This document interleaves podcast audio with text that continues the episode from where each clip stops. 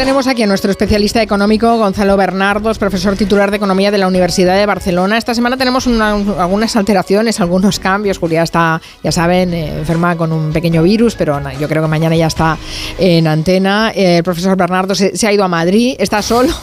en fin, no sé, estamos alterando un poco las normas habituales del programa. ¿Se ha ido a ver en directo la moción de censura que se debate en el Congreso, profesor Bernardos?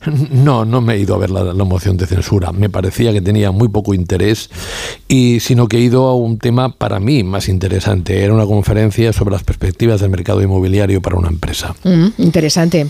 Por cierto, Tamames es catedrático de, Economía, como se ha encargado él mismo de recordarlo en la glosa que ha hecho de sus méritos. Usted habrá estudiado a Ramón Tamames como todos los de su generación.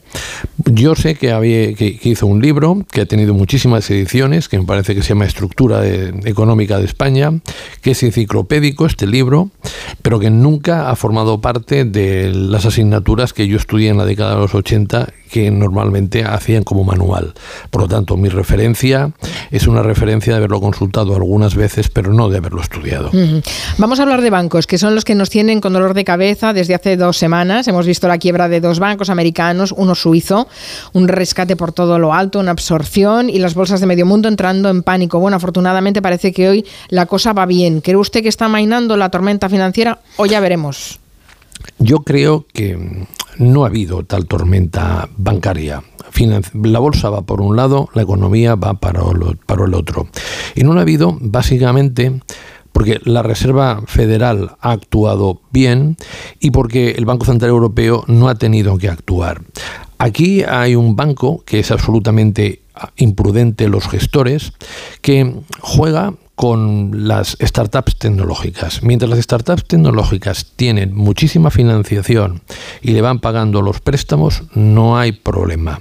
En el momento que suben los tipos de interés, las startups tecnológicas dejan de tener la financiación que tenían, utilizan los depósitos que, tenían en el Silicon Valley Bank y a partir de aquí la dirección grita a los cuatro vientos.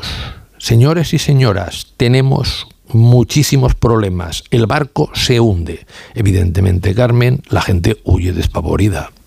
Esto técnicamente significa primero vender la cartera de bonos y hacer una ampliación de capital.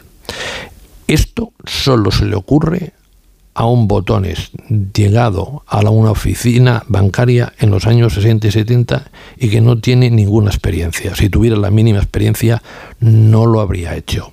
Se hace normalmente al revés. Se hace una ampliación de capital, se engaña a la gente y se le dice que nosotros estamos muy bien, pero lo que sucede es que queremos expandir nuestras actividades a otros mercados, que queremos dirigirnos a otros clientes más importantes o que queremos entrar en nuevos negocios.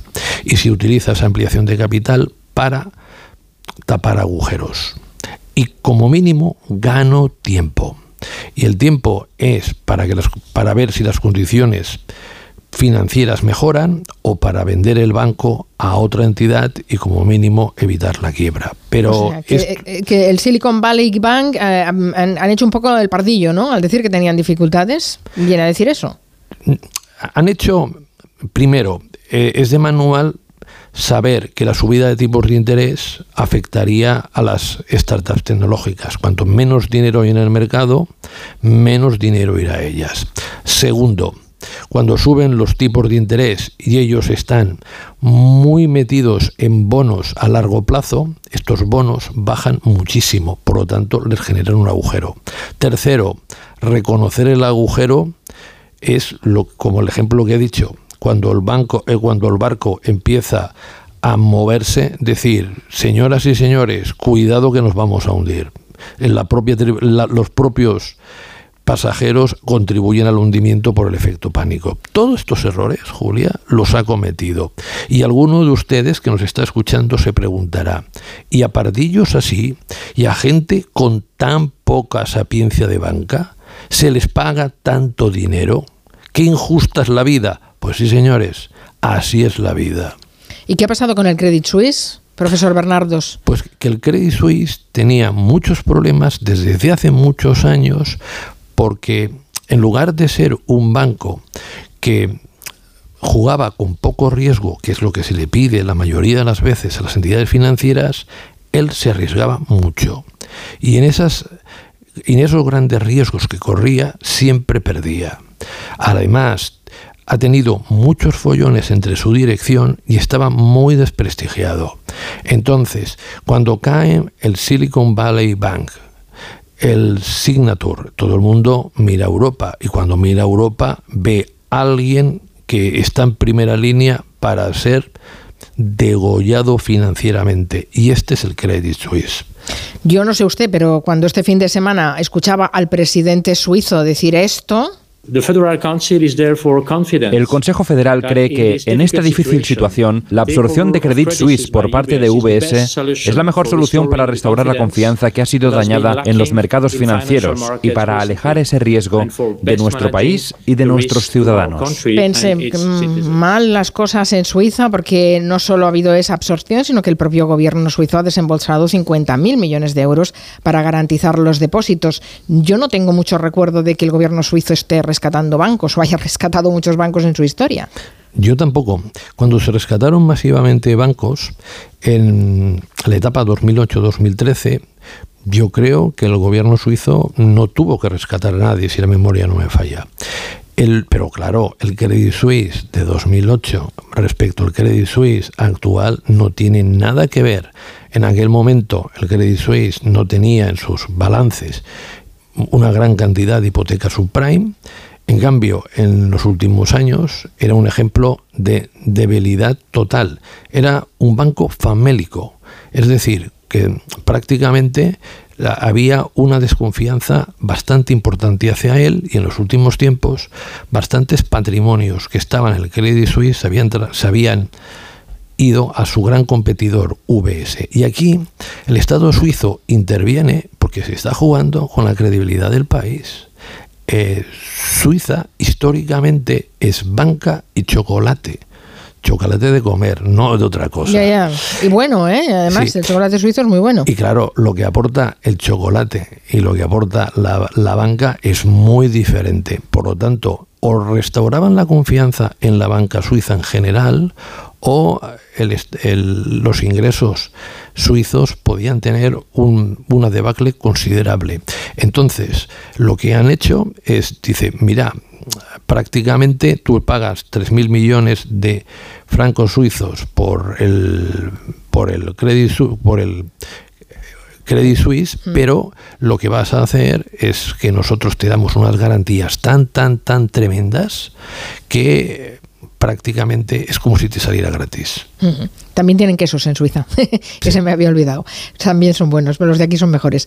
El, em, claro, lo que pensamos enseguida cuando empieza a haber tormentas eh, financieras es el recuerdo que lo tenemos muy reciente de la crisis del 2008.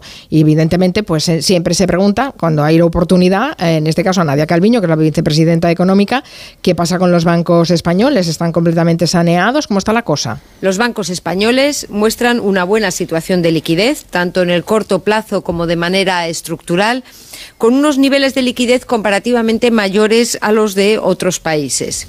Cuentan, además, con unas previsiones positivas respecto a la evolución de la economía española.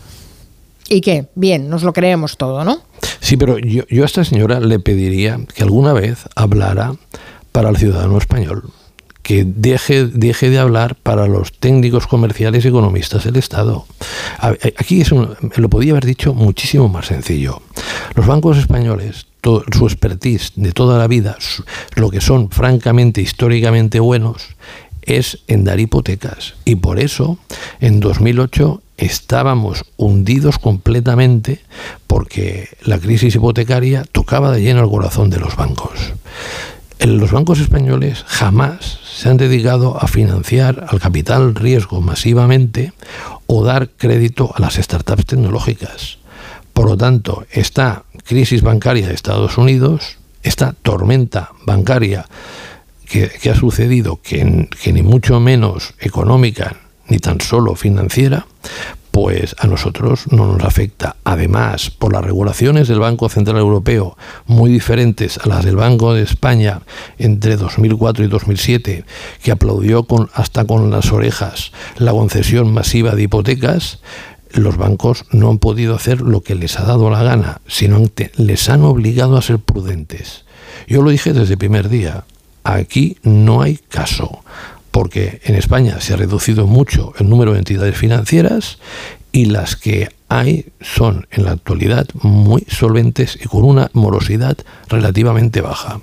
Con todo lo que está pasando, claro, la primera inquietud era, bueno, ¿qué va a hacer el Banco Central Europeo?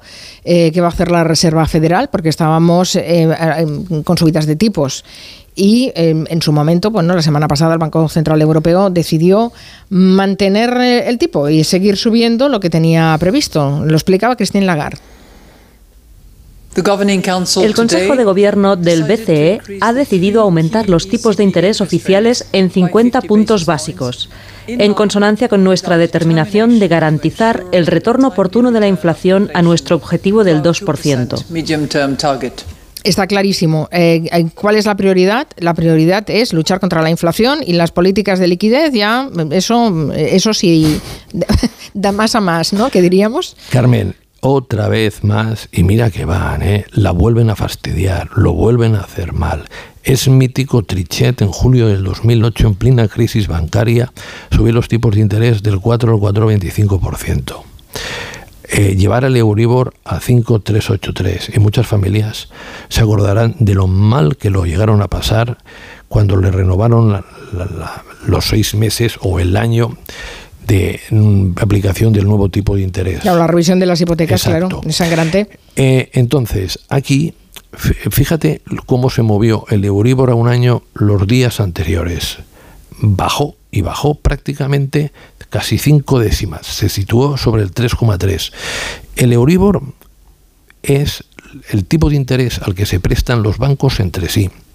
Entonces, esto significaba que mayoritariamente los banqueros pensaban que el principal problema era la estabilidad bancaria, que la inflación empezaba a estar bajo control y que por lo tanto el Banco Central Europeo lo que debería hacer no es reducir el dinero en circulación, sino aumentarlo.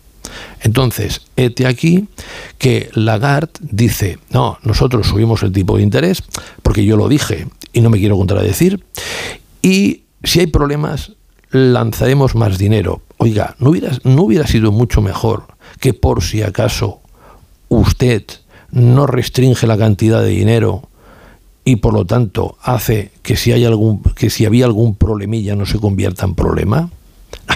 pero era mucho más importante que el Banco Central Europeo no desautorizara a su presidenta.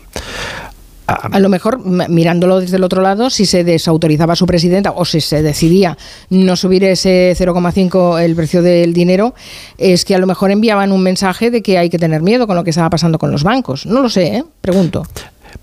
Mm, mira, cuando hay, una, cuando hay un problema, aunque sea en el otro lado del Atlántico, con algún banco, eh, siempre tenemos una cierta incógnita de si puede haber alguno tocado.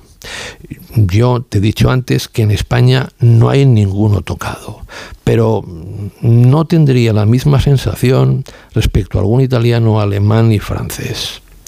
Eh, cuidado que allí, si los tipos de interés siguieran aumentando, si la tormenta financiera en lugar de coger, la tormenta bancaria en lugar de coger y reducirse a, aprieta, alguno podría ser mal parado. Porque si nos vamos a 2008, lo que se descubrió con Lehman, que era una crisis bancaria espectacular de los países desarrollados, empezó mucho antes. Empezó en julio de 2007, cuando Bear Stearns cogió y cerró unos fondos de inversión ligados a hipotecas subprime porque no tenían valor. Desde julio del 2007 a septiembre del 2008 pasó más de un año. Durante los primeros tiempos cogieron y nos dijeron que eso era simplemente una crisis de liquidez, es decir, un resfriado que con cama y algún paracetamol ya lo tienes y no tienes que hacer nada. Y no era verdad, era una crisis de solvencia espectacular, es decir, un infarto de miocardio. Y tardaron un año y un mes en darse cuenta y hasta que el paciente no murió, Lehman no se dieron cuenta. Yo creo que aquí ni mucho menos va a suceder lo mismo que pasó, pero Carmen, yo por encima de todo, si fuera el presidente del Banco Central Europeo, sería prudente, prudente, prudente. Y es muchísimo más importante para cualquier economía tener un sector bancario que esté en buenas condiciones a bajar un poquito la inflación. Porque además, como están demostrando los datos de marzo, la inflación empieza a estar bajo control. Tenemos el petróleo rondando los 70 dólares el barril Bren, tenemos el gas natural con una gran bajada, desde hace muchísimos meses, si la memoria no me falla, 20 meses, el gas natural está por debajo de 40 euros el megavatio hora y lo único que tenemos es, como siempre, los alimentos, pero la perspectiva... Los alimentos no se han enterado de que han bajado los precios eh, de la energía. O los supermercados, una de dos. Una de dos, pero desde luego en la cesta de la compra no ha llegado esa rebaja. Sí. Y por lo tanto, eh, a mí me parece que esta subida sobraba. Ahora, déjame que les dé una buena noticia, o mejor dicho, una buena esperanza a los hipotecados todas las perspectivas es que el tipo de interés del Banco Central Europeo ha tocado lo máximo. Y por lo tanto, esas subidas que hace poco podíamos programar de que el Euribor se pudiera llegar a marchar por debajo, por encima del 4%, como mucho, si no pasa nada raro, se quedará alrededor del 3,5%. Me lo apunto, ¿eh? Y si es así, le felicitaré, porque no solo es porque es una buena noticia, sino porque habrá acertado. Ojalá se quede, se quede por debajo del 4, porque ya nos estábamos haciendo la idea de que íbamos a alcanzar el 4 eh, en, marzo. Parece que no, de momento. Carmen, ya lo sabes, ¿cuántos economistas decían que venía la grande Blackley? Y yo te dije que creceríamos en 2023 cerca del 2%. Ahora la OCDE le da la razón, que estamos en el 1,7. es verdad que la, la, OCDE le está diciendo, sí, sí, bueno, ojalá si mantenga usted esa, esos buenos pronósticos y esa, esa visión de futuro. Muchas gracias, profesor Bernardo. gracias a ti, Carmen. Hasta la próxima. Un abrazo, hasta luego.